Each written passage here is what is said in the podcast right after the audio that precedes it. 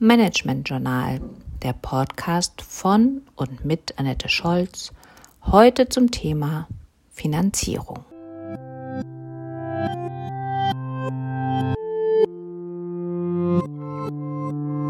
Sind nun das Wo und Wann Ihrer Veranstaltung festgelegt, können Sie sich dem Wie der Planung widmen. Ein entscheidender Punkt ist dabei die Finanzierung. Der finanzielle Rahmen eines Events wird mit dem ersten Grobentwurf, mit dem Konzept, festgelegt. Spätere Veränderungen des Budgets sind möglich, bedürfen aber immer einer engen internen Abstimmung.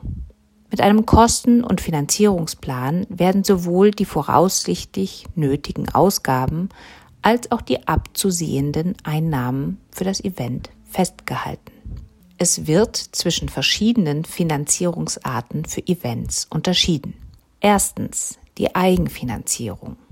Hierbei werden die finanziellen Mittel komplett von dem Unternehmen gestellt. Bei Budgetüberschreitungen ist eine betriebsinterne Klärung erforderlich. Unternehmen, die Events als Maßnahmen zur internen und externen Kommunikation planen, finanzieren diese meist selbst. Zweitens die Selbstfinanzierung. Hierbei deckt der Erlös der Veranstaltung dessen Kosten. Gegebenenfalls muss das Risiko, dass die Ausgaben die Einnahmen ausgleichen, abgesichert sein.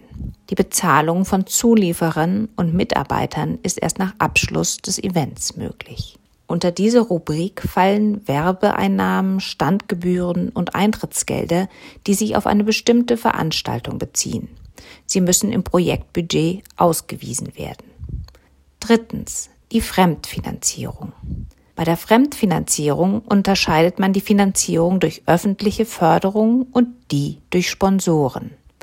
Bei der Fremdfinanzierung durch öffentliche Förderungen werden die finanziellen Mittel durch Dritte bereitgestellt und müssen in der Regel beantragt werden. Zu beachten sind dabei Fristen der Antragstellung und Bewilligung, Förderrichtlinien und Angaben zur Öffentlichkeitsarbeit der Förderer. Vor allem kulturelle Events sind durch öffentliche Förderungen finanziert. Durch Anträge bei verschiedenen Trägern wie Kommunen, Bundesländern, öffentlichen und privaten Stiftungen können Mittel generiert werden. In den Förderrichtlinien wird beschrieben, wer antragsberechtigt ist, welche Ziele mit einer Förderung erreicht werden sollen, welche Inhalte gefördert werden, welche Höhe die beantragte Fördersumme betragen kann und welche Eigenmittel der Antragstellende bereitstellen muss. Bei der Fremdfinanzierung über Sponsorenleistungen werden Events durch Geldzahlungen oder Sachleistungen mitfinanziert. Sponsoren verfolgen wirtschaftliche Interessen, die sich im Event abbilden sollen. Es muss gewährleistet sein, dass entsprechende Leistungen mit den Zielen des Events in Einklang stehen und realisierbar sind. Sponsorenfinanzierungen sind immer mit Gegenleistungen verbunden. Für die Sponsorenakquise bedarf es Zeit, Einfühlungsvermögen und Geschäftssinn. Die Höhe der Mittel im Bereich der Fremd- und Selbstfinanzierung stehen oft bei Beginn der Projektplanung noch nicht endgültig fest. Für eine angemessene Kalkulation werden sie zum Beispiel anhand der bereits durchgeführten Veranstaltungen geschätzt. Viele Events kombinieren die genannten Finanzierungsarten in einem sogenannten Finanzierungsmix. Werden Förderanträge nicht bewilligt oder Werbe- und Sponsoreneinnahmen nicht im geplanten Umfang erzielt, muss der Kosten- und Finanzierungsplan kontinuierlich angepasst werden. Für die permanente Finanzkontrolle bedarf es einer strukturierten Planung.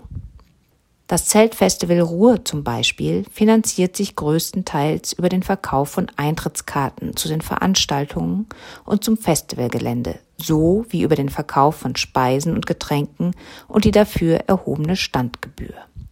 Die Sparkasse Bochum deckt als finanzkräftiger Sponsor weitere Kosten und die Stadtwerke liefern den nötigen Strom. Weitere Partner und Gönner werden auf der Homepage genannt. Es gibt bestimmte Veranstaltungsversicherungen, die den Veranstalter hinsichtlich ausfallender Einnahmen absichern. Dabei ist zu prüfen, ob sich diese Ausgabe lohnt. Ein weiterer bedeutender Faktor, der das Wie Ihrer Eventplanung beeinflusst, ist das Personal. Hören Sie hierzu die nächste Folge des Podcasts Event Management.